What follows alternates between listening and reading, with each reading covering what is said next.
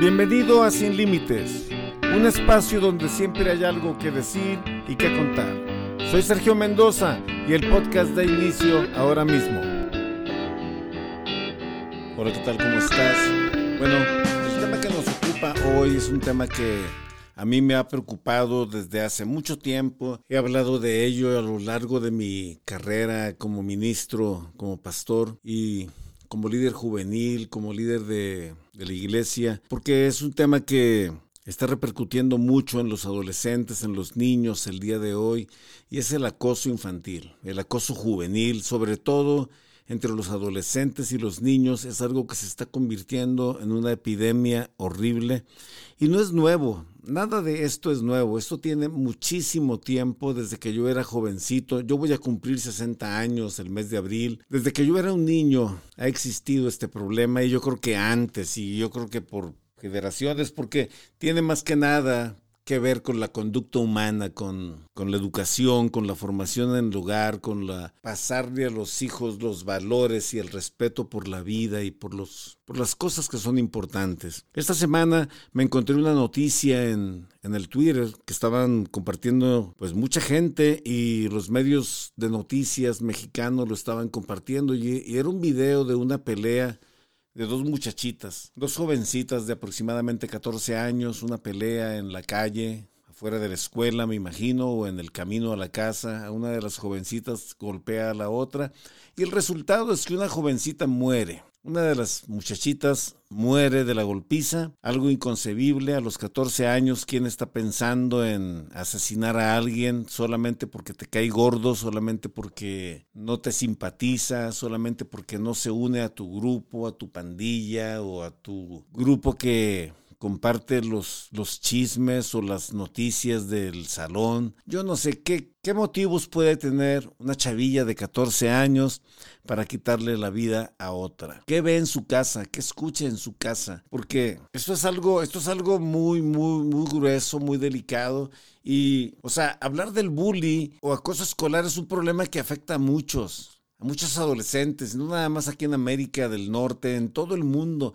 Y esto a menudo se extiende más allá del ámbito escolar y se va a las redes sociales. Hemos visto chavos que se han quitado la vida porque se les ocurrió subir en su muro de redes sociales una foto, un comentario del cual lo agarraron sus amigos y le dieron tanta carrilla y tanta presión que decidieron quitarse la vida. De esto se trata. Este ensayo, o en este ensayo nos vamos a centrar en los adolescentes que sufren el acoso escolar, acoso escolar y en línea, y, y, y, hablar en qué podemos ayudar a aquellos que son víctimas de este tipo de comportamiento. ¿Cómo los podemos ayudar a ellos y cómo podemos llevar al orden a los, a los acosadores? Y, en primer lugar hay que, es importante reconocer que el bullying no es una broma, porque todo empieza como un juego, como una llevadera, pero esto no es una broma. Esto es algo muy serio, esto es una epidemia y muchos chavos, yo acabo de tomar una clase acerca del, del, suicidio en el estado donde vivo yo, aquí en los Estados Unidos, y hay un incremento brutal de suicidio entre jovencitos, esto no sale en las noticias, hay reglas para no publicar estas cosas en las noticias porque es fomentar la conducta y esa decisión, pero gran parte de ese de esa decisión que están tomando muchos muchachitos se debe al acoso, al no hallar qué hacer. Imagínate, carajo, levantarte en la mañana para ir a la escuela y, y, y levantarte con miedo, levantarte con miedo porque estás cansado de sentirte mal. O sea, para estos chavos vivir duele, vivir es una situación muy compleja porque en, de su lunes a viernes es un sufrimiento porque todos los días en la mañana van a enfrentar a un grupo de chamacos insensibles que les van a estar causando problema todo el momento que puedan. Los adolescentes que son acosados pueden sentirse aislados, ansiosos, solos, o sea, depresivos, o sea, son chavos que no se encuentran a sí mismos, pueden tener dificultades para concentrarse en la escuela, problemas para dormir, nada más de la ansiedad y del miedo, e incluso el suicidio es una de las puertas que se considera para poder escapar de todo esto qué terrible, ¿no? Qué terrible el solo pensar. Yo tengo un hijo adolescente en este momento que estoy grabando, tiene 14 años, con el cual hablo lo más que puedo. Pero el solo pensar que tu hijo está pasando por una situación de opresión, una situación de sufrimiento así, te pone, te preocupa. El ver las noticias y ver lo que sucede con esta muchachita en este video y ver la insensibilidad de aquellos que están grabando, está muy, Está muy canijo el tratar de empatizar con tu, con tu hijo, con tu hija, que están pasando por un momento así. Eso es terrible. Yo recuerdo cuando era pastor en el Centro Cristiano Camino Nuevo, un miércoles mi hija compartió un testimonio, y en ese tiempo ya estaba, tendría 14, 15 años, y compartió cómo un día ella me llamó a mí, y yo estaba trabajando lejos, y llamó a su mamá y estaba ocupada, y no podíamos ir por ella a recogerla a la escuela, diciendo que se sentía mal, cuando en realidad lo que quería era escaparse de una muchacha maldosa que la estaba amenazando con golpearla. Cuando yo oí eso, las lágrimas se me vinieron a mis ojos en el pensar qué tan expuestos pueden estar nuestros hijos, tus hijos, mis hijos, a, muchachos, muchachas insensibles que están buscando el justificar su abandono, su soledad, su falta de amor, con desatar el desprecio con aquellos que no tienen nada que ver con ellos. Solamente porque están enojados con la vida o porque les ha ido mal o porque les han tratado mal o simple y sencillamente porque no tienen qué hacer por el ocio y se deciden a estarle jodiendo la vida a muchachos inocentes. Qué tristeza. Qué tristeza el, el pasar por las escuelas y ver a tanto niño y ver que entre ellos hay víctimas y victimarios y todos son chamacos. Todos son chamacos, jovencitos, pequeños, que no saben qué hacer con su vida y que han de, o sea, de pasada se llevan entre los pies a, a chavillos que, que, pues ni la deben ni la temen. Es importante que los, que los adolescentes también sepan que pueden buscar ayuda si son víctimas de, este acoso, que pueden buscar ayuda en sus profesores, en adultos. Y, deja de los profesores y los adultos en la escuela, en tu papá y tu mamá, en tu papá y tu mamá. Hablar con ellos y decirles que estás pasando por un mal momento y que hay chamacos que te están haciendo la vida cansada. Habla con ellos. Eres su hijo, no te van a dejar solo. Es la manera de obtener apoyo, de buscar ayuda. O sea, esto no es un chiste, esto no es un, esto no es un, este, no es un entretenimiento lo que, lo que estoy hablando. El solo hecho de pensar de la muerte de una jovencita, de una joven adolescente, eso es una tragedia que merece una seria atención. Y el pensar en la muerte de una joven adolescente, que es una idea tan absurda, esta, es, esto nada más de pensarlo, esto golpea el corazón de, de, nuestras comunidades, o sea, esto deja un vacío tremendo, un vacío tremendo de los dos lados, no solamente en la que fallece, porque la que cometió el agravio, la que cometió el crimen, pues va a ser censurada, su vida está marcada, va a ser llevada de alguna manera a una institución correccional y va a ser señalada como una criminal. O sea, hay dos vacíos muy fuertes en todo esto que deben de ser atendidos. O sea, esto es algo muy delicado y todo empieza, todo, todo empieza en la pérdida de valores o en la falta de la inculcación de estos valores tan sencillos y de este sentido común de respeto, de hablar con nuestros hijos de la regla de oro y, dejar de enseñar esas frases absurdas como es preferible que lloren en la casa de enfrente y no en la mía, o no se deje, rómpale así, ya sea. Lo enseñamos de tal manera o lo han enseñado de tal manera que los chavos lo malentienden y se convierten en unos abusivos, en una abusiva, en este caso la muchachita que hizo esto. Vemos un montón de chamacos faltándole al respeto a los maestros y maestros que son golpeados, que son atacados por jovencillos en la escuela. ¿Qué está pasando? O sea, ¿de qué estamos hablando con nuestros hijos en la casa? ¿De qué estamos hablando con nuestros hijos en la casa para que se comporten literalmente como animalitos en la escuela? Qué triste, qué triste el llegar a este tipo de situaciones en estos momentos de la historia de la humanidad. Que jovencitos estén siendo matados solamente porque te cayó mal, solamente porque no pertenece a tu grupito. Nada de esto justifica la muerte de una muchachita adolescente, ni nada de esto justifica que jovencitos se estén, se estén perdiendo de otra manera tan, tan tremenda. Una de las cosas que, que origina o que está originando tanto feminicidio y tanta muerte de jóvenes, es el exceso y la una posible causa de la violencia contra las mujeres jóvenes es el sexismo y la misoginia persistente que impregnan nuestra sociedad. Las mujeres a menudo son son son objeto de como si fuera, o sea, se les trata como si fueran objetos, se les, se, les ha devaluado, lo que las hace vulnerables a la violencia y el abuso, de tanto, de tanto fulano que se sienten dueños de, de los seres humanos, en este caso de las muchachas, y que cuando les dan la espalda los dejan o los cambian o los mandan a volar porque son unos buenos para nada, o sea, se tornan violentos y cometen esta clase de atrocidades. Esa es una parte.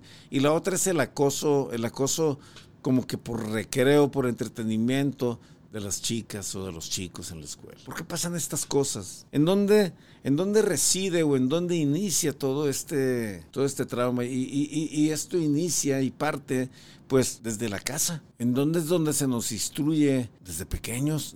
En la casa desde pequeños. En donde es donde vemos al papá golpeador, al papá alcohólico, al papá machote que está con las prostitutas, que va de un lado a otro y que hace lo que quiere. ¿En dónde es donde el jovencito aprende bueno también en la televisión, viendo esas series en donde, en donde los hombres son bien malos y bien machos y, y en la música que escuchamos constantemente? Estamos, o sea, nuestra sociedad está siendo bombardeada constantemente por tanta información que influye a que la gente se comporte pues como estos como esta chamaquita asesinando a la otra. El sentirte fuerte, el sentirte superior, el sentirte dominante. Pero todo inicia desde la casa, en lo que permitimos y no permitimos, en lo que se ve en el televisor, en lo que se platica en la mesa y en el ejemplo que damos como padres, en el ejemplo que damos de vida a nuestros hijos, en ese ejemplo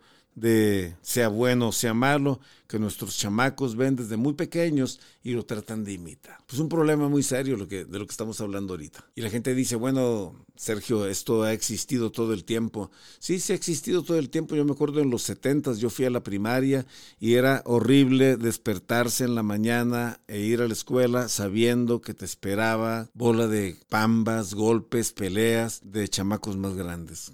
¿Por qué lo hacían? Bueno, porque les divertía a ellos, les causaba gracia, ellos se sentían que se divertían con los que estábamos más flacos y más enclenques. No era de vez en cuando esto, esto no era de vez en cuando, para que no me malentiendan aquí, esto era pan diario desde los setentas pan diario. Y sigue siendo pan diario, lo que pasa que ahora le llaman bullying, ahora se ha puesto más atención en este detalle, ahora hay gente que está observando esto, monitoreando esto, pero sigue pasando, sigue pasando, sigue pasando y estamos viendo las tragedias suceder una tras otra, sigue pasando y no hacemos nada. Y este, y este podcast es dirigido para para los adultos, no para los chamacos pendejos que no saben lo que están haciendo. Esto es para los adultos, porque nosotros somos responsables de esos juegos que nuestros chamacos están jugando en el PlayStation, de esos programas que ellos ven y con quien los dejamos que se junten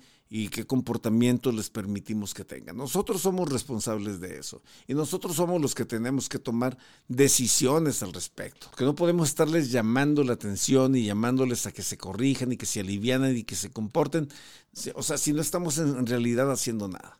Este es un llamado de atención para los adultos, a que pongan atención y dejemos de vivir a la y se va. Dejemos de vivir así como que, como que andemos en la vida, como el barquito de papel hacia donde nos lleva el viento, y dejemos que los chamacos crezcan como la hierba del que sale allá afuera cuando se pasa el invierno y empieza a llover un poco, esa hierba que sale donde sea, que crezcan así nomás a lo güey. Eso es lo que debemos de tratar de encauzar y evitar. Y aquí quiero entrar con un pero porque estoy hablando de una problemática muy cañona, una problemática que está, ha rebasado a la sociedad todo el tiempo, una problemática que ha ocasionado que, que, muchos conviertan en algo muy malo o que muchos sufran desde muy jovencitos. Para combatir estos problemas debemos de trabajar para cambiar las normas culturales, o sea, exigir, exigir. ¿Cómo es posible que los programas más con más rating en la televisión fomenten el narcotráfico, fomenten la vida de un sicario, fomenten o pongan como héroes a narcotraficantes y asesinos. ¿Cómo es posible? ¿Cómo es posible que la música que se escucha mucho, los narcocorridos, o sea, no se prohíben? ¿Cómo es posible que eso se escuche y que en las discotecas canten canciones de cortar cabezas y de dispararle a la gente y de hacer ese tipo de cosas. ¿Cómo es posible? O sea, yo no sé si usted me está entendiendo, pero ¿cómo es posible todo esto? ¿Cómo es posible que todo esto esté pasando y que nadie haga nada? Esto es un problema cultural que se inicia desde la casa, lo dije hace un momento. Hablan de programas educativos, o sea, es una sugerencia establecer programas educativos, dar pláticas. Para mí hay una solución y la solución más, más, para mí, para mí, la más congruente, la vemos en un pasaje que está está por ahí en la escritura. Y se encuentra en el primer salmo, en el salmo número uno, en donde dice, en donde dice bienaventurado, dice el varón que no anduvo en consejo de malos, ni estuvo en camino de pecadores, ni en silla de escarnecedores se ha sentado. Este versículo es un llamado a vivir de manera justa y proporciona la orientación para evitar las trampas de la maldad. La declaración de esto, de este escrito del Salmo 1, verso 1, nos sirve como un poderoso recordatorio de la importancia de evitar influencias negativas y esforzarse por la justicia y puede proporcionar la orientación necesaria en el mundo complejo en el que vivimos hoy en día. Para esto es importante dar una volteadita a lo que se está haciendo en la iglesia. Es muy importante acercarnos a Dios. Si tus chamacos son chiquillos o adolescentes, todavía los puedes agarrar y subirlos al carro y decirle, venga, se vamos para acá. Exponerlos al mensaje del Evangelio. Cuando tú entiendes, cuando tú lees este pasaje, este solamente es uno de, de miles de porciones que están en la Biblia. Cuando tú lees lo que dice aquí, dices, que es dichoso el muchacho que no se juntó con maleantes, que no se ha sentado con ellos, que no se burla, que no, que dichoso, o sea, dichoso es el muchacho que no está grabando esas golpizas y que no se está burlando del que está sufriendo. Porque en todo esto aquí peca tanto el que mata a la vaca como el que le agarra la pata. El, el estar ahí asintiendo, contemplando, riéndote, te hace tan culpable y tan responsable como el que está involucrado en la golpiza. Yo lo veo de esa manera. Esto es así de, así de sencillo. Entonces, en toda esta problemática que tenemos hay una solución, porque la gente está buscando desahogar o los chamacos están buscando desahogar esa frustración y ese enojo que tienen con la vida o con el o con el este, ¿cómo se le llama? con el descuido de los padres y la falta de amor de los padres y ese coraje lo están sacando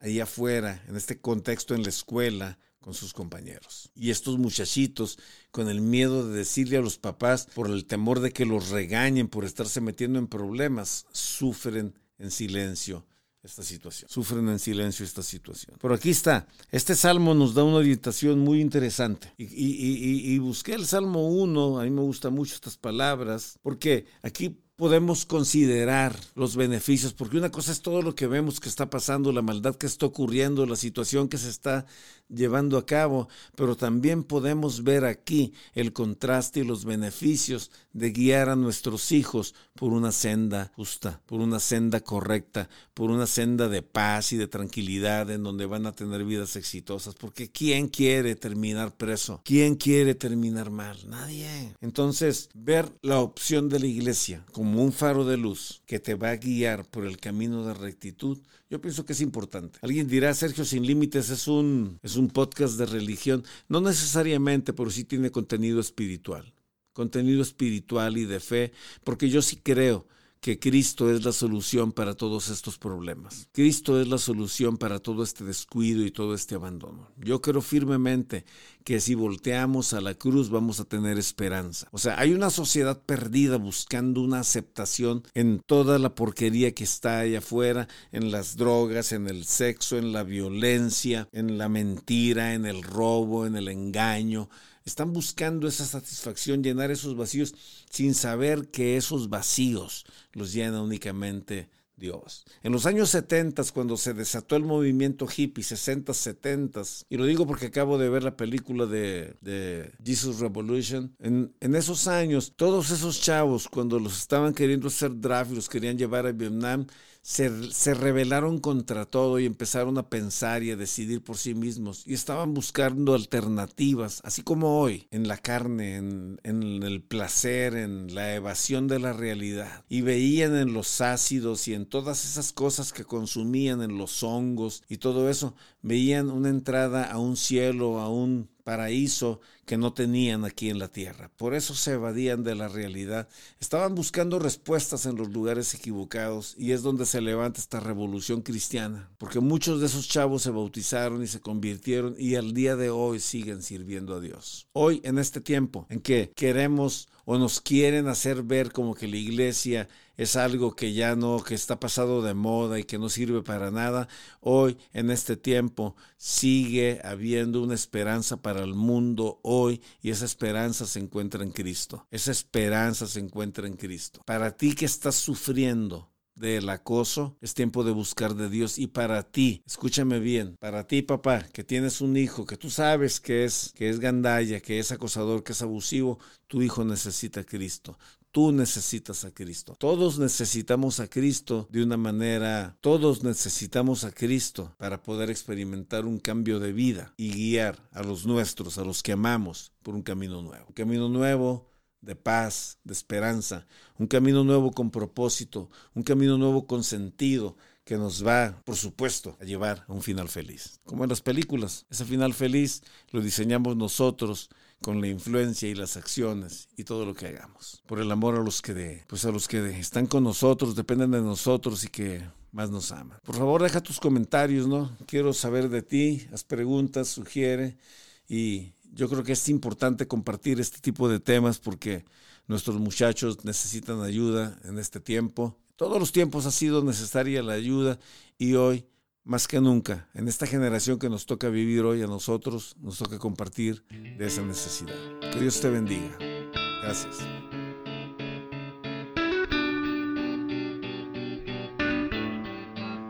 Gracias. Si te gustó este capítulo, te invito a que lo compartas con tus amigos. Dale un me gusta, dale un like y hasta la próxima. Soy Sergio Mendoza.